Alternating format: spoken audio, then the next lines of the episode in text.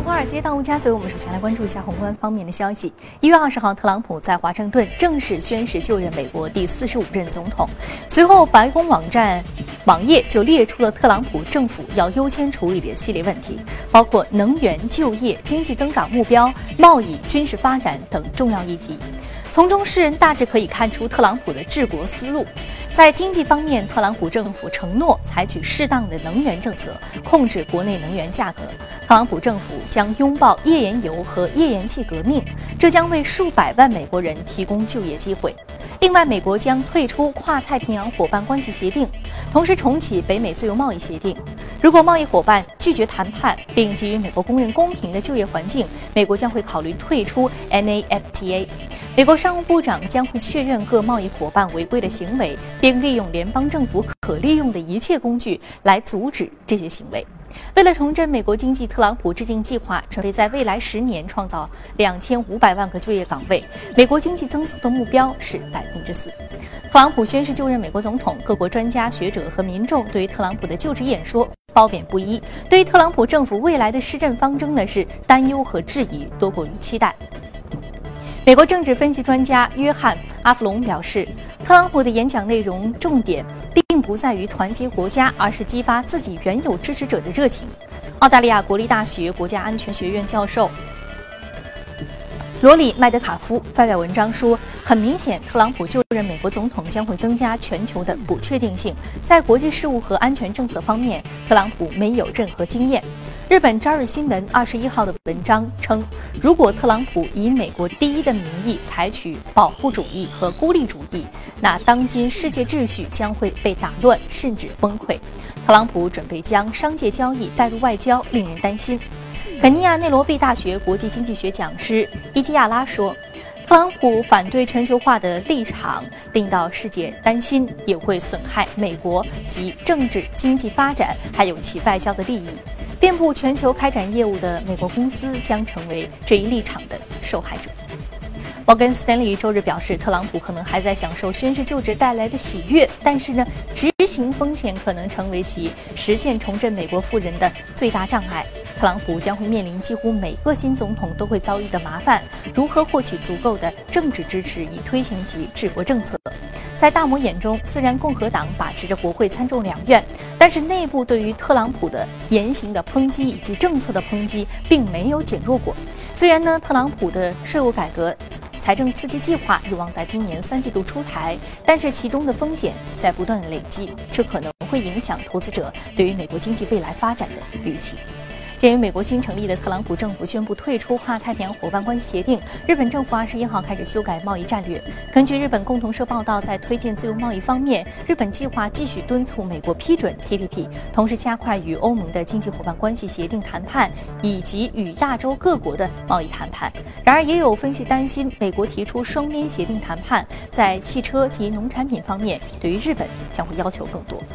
我们再来关注石油方面，周日，十一个欧佩克成员。国和十一个非欧佩克成员国的能源部长在奥地利维也纳举行会议。会后，双方均表示，截至目前，减产计划实施良好，减产效果显著。俄罗斯能源部长诺瓦克会后表示。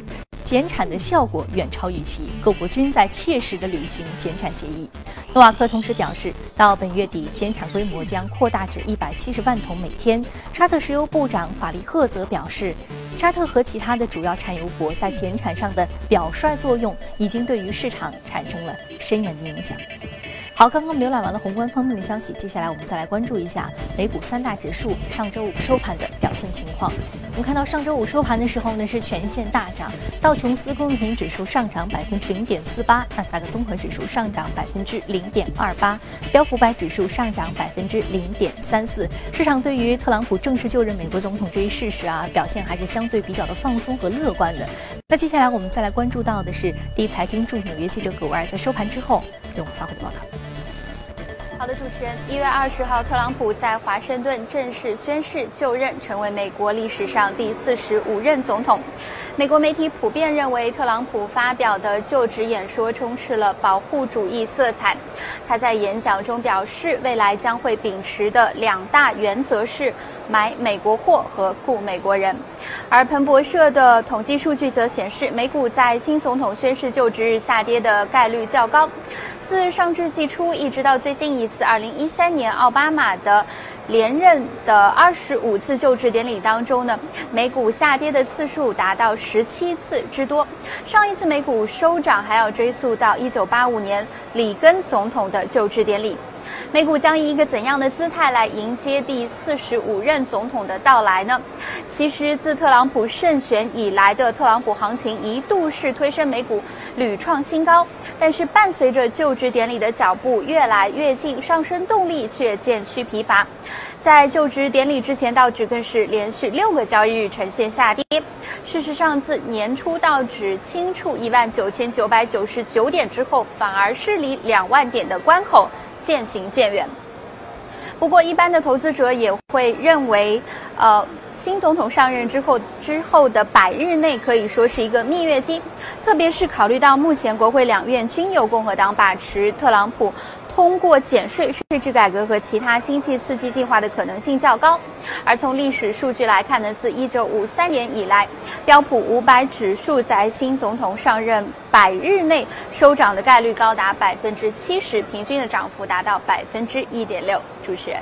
非常感谢郭尔给我们带来市场观点的一些汇总啊。那对于。特朗普在就职之后呢，将会怎么样去推进政策？那市场对此可能会有什么样的反应？在今天的节目当中，将重点的和您来聊一聊。这里是正在直播的，从华尔街到陆家嘴，马上进入到今天的节目。好，今天我们请到现场的嘉宾呢，是来自于国民投资的新闻先生，秦先生，早上好。早上好。我们说特朗普上任的时候，先烧了三把火，两把火就是针对奥巴马，是分别是这个奥巴马医改和这个气候行动计划，都给他推翻了。对。那么我们说还有这个 TPP 退出 TPP 呢是意料之中的。嗯。那么我们说呃特朗普上任之后啊，其实市场对他的一个反应是什么？那我们在对比奥巴马和布什刚刚上任之初的时候，那全球这个资产价格当时的一个反应是什么样的？嗯，我们做了一个统计啊，就是说在总统胜选到他宣誓日作为一个统计的一个时间，还有呢就是总统宣誓日之后一个月作为一个统计时间，那么发现呢也是有一些一定的一个规律啊。那么规律的话，就是说，奥巴马跟呃奥巴马跟布什总统，他们在这两个时间段，其实股票都是下跌的，而且幅度的话都差不多在百分之四左右。那么这个现象的话，到了那个特朗普的话，它是上涨六个百分点。当然从资产方面的话，在就是获选到那个宣誓日之前的这两个月的话，呃，就是说像美国的一些货币方方面的话。有一个货币就是瑞士法郎，它始终三届都是上涨的，那幅度的话在百分之一到百分之三不等啊。那么从股票方面上涨的话，有一个股票就是说是美国的 FCS，就是一个最大的一个铜矿。那么这个股票的话也始始终出现在一些涨幅榜之列。那么包括像那个摩根跟高盛两家投资银行，那么。其中呢，就是高盛跟摩根，他是在那个就是布什呃，在那个奥巴马后面宣誓了之后，他们的幅度都在百分之二十到三十。那么其实这是有一定的那个统计的一个一个意义的，就是啊，那么货币一个下跌呢，关注到这个在那个宣誓日之前的话，有几个货币，比如说像那个墨西哥货币。比如说像韩元、韩国货币，这两个都是一个贸易型的一个货币，而且主要就是跟贸易保护相关的。这两个货币都会下跌。像那个呃墨西哥在布什时代的话，它下跌了百分之二；到了那个奥巴马时代，它是下跌了百分之九。那么到了这个特朗普时代，它是下跌了百分之十五。那么像那个韩元的话，也是三到五个百分点不等啊。所以这也是具有一定的那个统计的这个意义，是吧？那么。然后呢，我们也关注了一些上涨的一些股票，因为投资人都比较关心。那么每一个新建新任的一个总统上台之后，那么到底哪些股票在他的一个就是任期一个八年之内会有一个不错的一个涨幅？我们也做了一些统计，那么发现呢也是有一定的规律。那么这个规律呢，主要就是在总统这个上就是上台日，像这次的话，奥巴马就是呃那个特朗普就是一月二十号，那么在他的一个月之内，就是说一月二十号到二月二十号之内，他的一些涨的一些股票，我们要特别的一个关注。为什么这么说啊？我举个例子，像那个布什，布什的话是在零一年一月二十号到。零一年上台了，是吧？在零一年一月二十号到二月二十号的话，我们选取了它上涨了一个三十的一个股票。那么发现，在涨幅前列，包括像那个飞了，它是涨了百分之三十多。然后呢，还有是那个叫 Out Out Outbo，就是一家那个服装公司，它也涨了百分之三十几。包括后面还有一一个是那个 Monster，一个一个怪兽的一个饮料。那么在后面的二月二十号之后，到那个布什下布什下。下来的八年时间，像那个 Monster 的话，它这个怪兽的一个饮料的话，它涨了六十几倍；像飞乐的话，涨了四十七倍；包括像那个 Out Outfit 那个服装，它涨上涨了一个十二倍。而这些股票都是出现在它一月二十号到二月二十号上任新官上任三十天之内出现的。所以呢，包括到了那个啊，就是呃呃奥巴马啊，奥巴马时间的话，我们去看在。一月二十号到二月二十二号的话，涨幅前列是哪些股票？包括 Amazon，包括那个 Netflix，典型的新科技。对，那时候都是 Priceline，他们的涨幅都在百分之三十几，都处在百分之十五左右的一个位置。那么再回过头去，奥巴马上台之后的零一零九年到二零一七年这么八年时间的话，Priceline 涨了二十二倍，像那个 Amazon 涨了十六倍，像那个 Netflix 涨了三十多倍，是吧？所以是非常有那个统计意义的，而呢，我建议投资者呢，我们也是可以到了这个特朗普的这么一个就是说时期啊，我我们也可以选取这么一个嗯这个时间段啊。我不知道是不是。呃，当然，我们这个时间的话，正好是在过年以后。对。我们以后在做节目的时候呢，我们可以反复来进行一些跟踪，进行一些解读，就是根据这样的一个操作的一个思路啊。嗯，在布什上任的时候，我们看到上涨的，包括像这个 Monster 啊，还有这个。服装的这个零售是零售板块的一些相关个股啊。那么到奥巴马的时候，我们看到像这个 Amazon、像 Netflix，这是新科技的代表。那我们现在到了特朗普，我们可以预见的就是说，他未来嗯更多的这个着力点还是在传统、传统的制造业、基础设施，还有能源这方面，还有一些大型金融股，因为它聘用了很多原本这个大型投行的负责人作为它内阁的成员。那我们是不是这个逻辑看到我们这个传统型的大型的这个板块可以去关注呢？对，比如说像最近特朗普他刚上台的时候，他就宣布了美国一个能能源的一个独立的一个计划啊。那么这个计划的话，就是说，其实页岩油的话，在在那个奥巴马时代，它就已经大力发展了，从零九年到一四年啊。但是呢，这个。就是特朗普上台之后，他还是重申了这样一个美国独立，就是我们不能够依靠海外的这些原油。那么美国到底有多少油？他他给出了一个数据，我就是五万亿美金，光这些页岩油。页岩油有五万亿美金，所以我要进行一个大力的一个发展，是吧？那么我们最近可以看到，包括他很多的这个传记啊，就拼命的都全部复述了。包括他在后面的一个，就是因为他页岩都要用水进行一些压力嘛。那么在这个方面的话，他也给出了，就是说我要改变一些其他对于勘探方面的一些管制啊。所以呢，在这个方面的确，包括今年。呃，我们这可能在后面乐福说的，今年上市了第一个乐第一个 IPO 新股，那么就是一个美国的一个水力压裂的一个页岩油的一家油服的一家公司，那么也证明了就是说，可能在这这方面相关的一些市值小市值啊，一二十亿美金左右的小市值公。公司可能在它这个时代的确会有一些比较大的一些一些小市值公司，一二十亿的一个小市值公司也是比较值得关注的。对，应该你看，刚刚您说到的一个非常重要的一个时点，就是说一月二十号到二月二十号，对，我们说他刚刚上任的这三十天以内，一个月以内将会哪些个股是出现一个异动上涨的一个助推的这样的一个表现的话，那未来呢，可能在整个特朗普的这个执政。前段时间或者说执政的整个时期是比较值得关注的，也希望这些个股是不是未来也可能会重现像 Amazon、Netflix 这样的上涨，十十几倍，甚至说是几十倍的这样的一个资本市场的一个翻倍的这样一个获利的机会呢，也是我们值得来关注的啊。好，非常感谢这一时段青衣先生给我们带来的点评。接下来我们再来关注到的是上周五领涨的板块和个股分别是什么？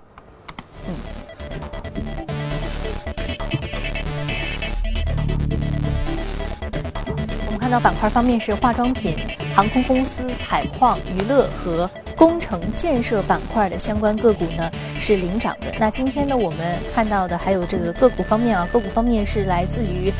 网络信息、半导体设备、化工还有货运板块领涨。那今天我们要说到的一只个股是思佳讯。目前的价格呢是八十八美元，上涨幅度百分之十三。它整个公司的市值呢是一百六十五亿美元。我们说这个个股啊，不是我们刚刚所说的小市值个股了啊，它是一只。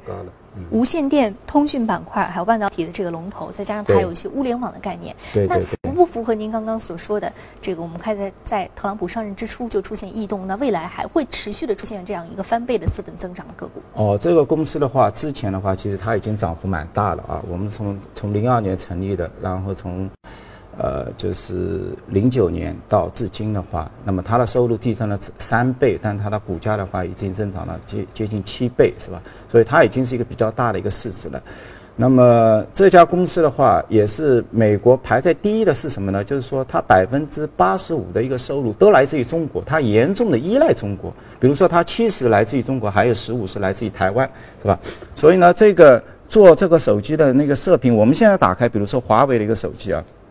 那么它里面一块线路板百分之三十到四十，它这里面都要用到一个射频，包括一些功率的一些放大器，包括一些滤波啊。那么这这一些商品的一个价值，在华为的这块手机里面，就是给那个 Skyworks 这个思佳讯的要接近八个美金啊。它利润是蛮高的，像那个毛利率的话要达到百分之五十，它的那个经营利润也要到百分之三十几啊，所以应该是一个全球的一个龙头。但是呢，今年。它的股价在之前，就是星期周五之前，它的表现其实也是一般的。其他半半导体股票涨得都比较好。那么主要的一个因素的话，因为它的百分之四十的收入都是来自于苹果。但是呢，苹果我们知道它的一个 iPhone 七出来之后，那么分析师的话普遍把它的一个销售的这么一个预期，就就是上来大家目标都蛮高的啊。然后呢，给它下降了两百到三百万台。所以呢，它的因为。它是苹果的一个最大的一个供应商之一嘛，所以呢，它的股价始终也是受到一些压制，包括像那个台积电，包括像那个联发科啊，那么他们都对整个一个未来手机的一个增长的一个预期都做了一些调降。那么思佳讯呢，它是主要百分之七十五的收入，像这些刚刚所说的射频啊、功率放大器都来自于手机业务，所以呢，它的股价是压制的。但是呢，这个情况呢，到到了周五呢，发生了一些变化，就是周五呢，它。出了一份财报，那么季度收益的话是九九点三亿美金，那么这个是远远高于市场的一个预期的。大家认为是有一个环比的一个下跌，其实它是一个环比的一个正的一个增长啊。呃，所以呢，周五包括公司也出了一个新的一个股票的一些回购计划啊，那么五亿美金啊，然后公司在。整个三四季度，它也做了一些股票的回购，七十多七十多美金，也就是接接近是在股票收盘之前的一个价格，它回购了一百四十万股的一个股票，啊，那么公司的利润也非常好，你经营利润有将近十。那其实我们看到这个个股呢，还有跟这个特朗普希望能够在美国制造、在美国销售美国自己本土的产品这个政策有关系啊，America First 这个政策有关系，所以说相关的美股，尤其制造业个股，尤其是更多的这个啊，我们看到。这个制造重心是在国内的个股，显然是会受益的。嗯嗯。好，非非常感谢秦一先生这一时段的点评。那接下来进一段广告，广告回来继续接着聊。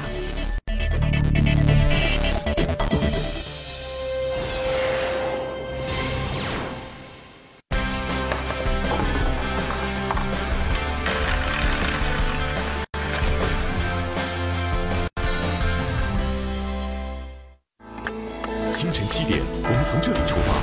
汇聚全球最新资讯，分享新鲜财经解读。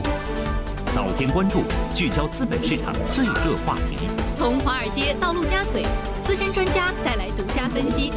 联动美股与 A 股市场。财经述说，解读数字背后的财经话题。市场指南针，多维度预判当天市场交易。清晨两小时，财富一整天。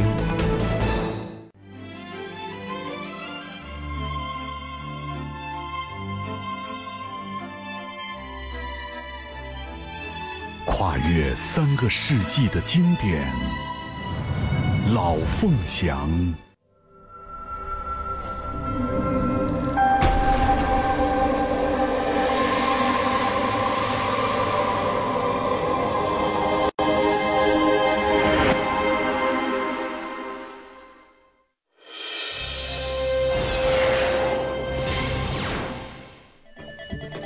在直播的从华尔街到陆家嘴，接下来了解一下全球公司资讯。上周五呢，美股迎来本年度首支 IPO，优付公司 Canva 以定额发行价十九美元的发行价呢，是发行了两千六百八十万股公募集资金五点零八亿美元，当天收盘最终上涨百分之十四。那本周美股将会迎来八只新股，根据统计，去年美国主板市场共发行一百零五只新股，较前一年的一百七十只下滑百分之三十八。创出七年的新低，总的融资额一百八十八亿美元。二零一七年最能够激起投资者兴趣的潜在 IPO 企业呢是 Snap 和 Uber，这两家独角兽公司的估值均超过一百亿美元。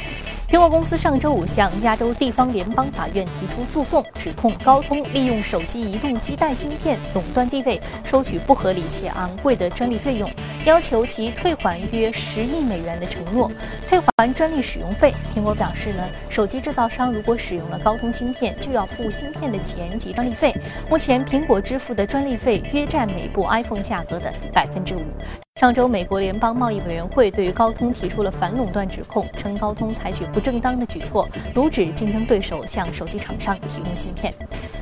富士康董事长郭台铭周日表示，富士康寓意联合苹果公司在美国新建一座显示器制造工厂，预计将花费至少七十亿美元，并为美国提供三万至五万个工作岗位。同时，集团计划在美国宾夕法尼亚州新建一座组装工厂，而另一家富士康控股的交互式显示器生产商 Smart 科技。也计划将总部由加拿大迁往美国。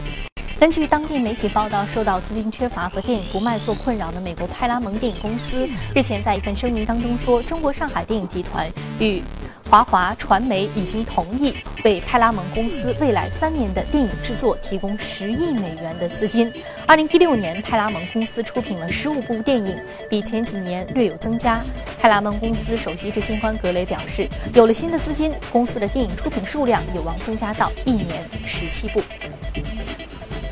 在线体育彩票服务公司五百彩票网昨天宣布任命祁连为公司董事和董事长，任命于波为公司董事，于二零一七年一月二十号生效。